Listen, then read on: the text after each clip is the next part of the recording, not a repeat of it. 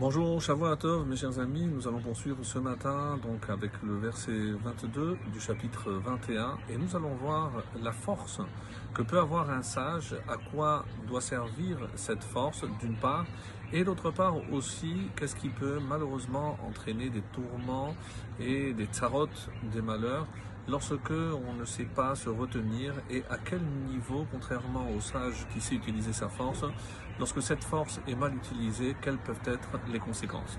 Voilà un petit peu le programme de ce matin. Et on commence donc avec le verset 22 qui dit ala Chacham. Donc Allah, il a monté littéralement, il a triomphé, le sage triomphe d'une ville Giborim, de guerriers. Vayored Oz Miftecha et abat la force en laquelle elle se confiait.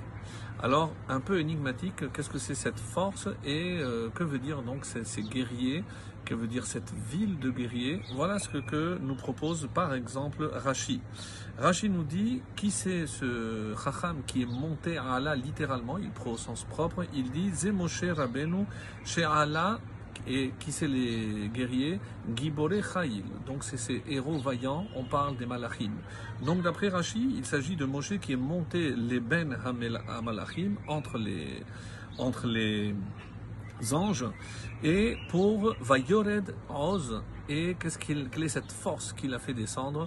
En Oz et la Torah comme c'est marqué dans le psaume 29, 11, Hachem Oz l'Eramoïten, Dieu donnera la force. Et c'est de quelle force il s'agit? C'est de la Torah. Donc, première explication d'après Rashi, c'est Moshe Rabbeinu qui est monté dans le ciel pour nous chercher la, la Torah.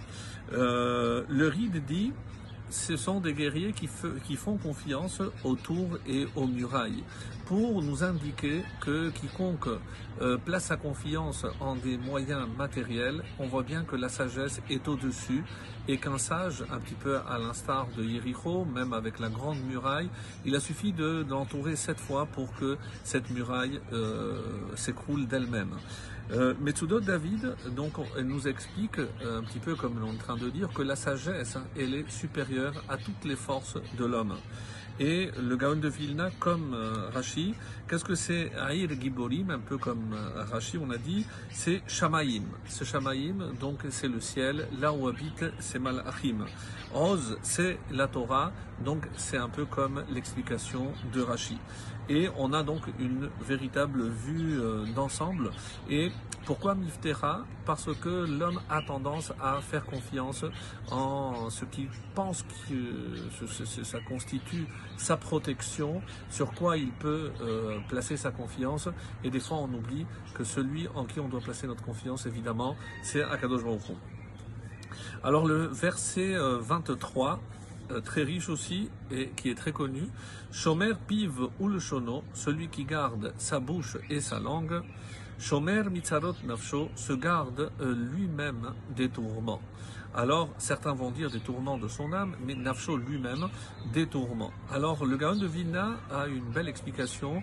Pourquoi Piv ou le Shono Si on pense que c'est le Shonara, pourquoi on distingue euh, deux, deux substantifs? Pourquoi Piv, la bouche, et le Lachon?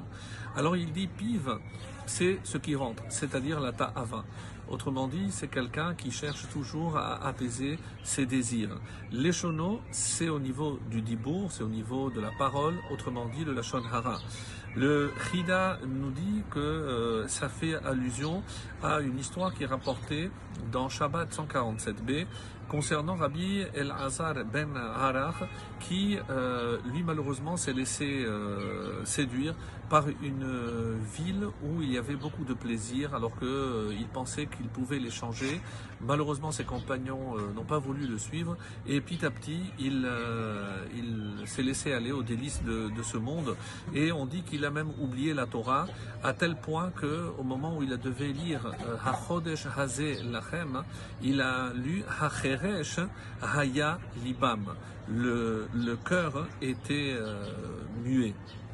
Alors, Euh, le, le, le, Rida nous explique, hein, si on voit quelles sont les lettres avec lesquelles il s'est trompé, c'est rive.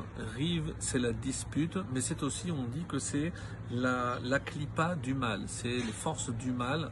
Et comme ça explique Rabbi Shimshon d'Astropoli, que si on regarde dans ce verset, Shomer, Piv, Ulshono, c'est les Sophétévot, les, les trois dernières lettres, Resh, Vav, Vav, c'est euh, justement 212 comme la valeur numérique de Rive, de 212. Euh, Autrement dit, quelqu'un qui se laisse aller à la dispute, à la querelle, eh ben, il sera entraîné par ces forces du mal qui malheureusement vont l'éloigner de plus en plus et il va faire partie de ceux qui euh, malheureusement sèment la discorde dans le monde et qui éloignent. Et qu'est-ce qu'est la conséquence? Shomer Mitzaot Nafsho, donc il entraîne tous les malheurs parce qu'il n'a pas su tenir sa bouche.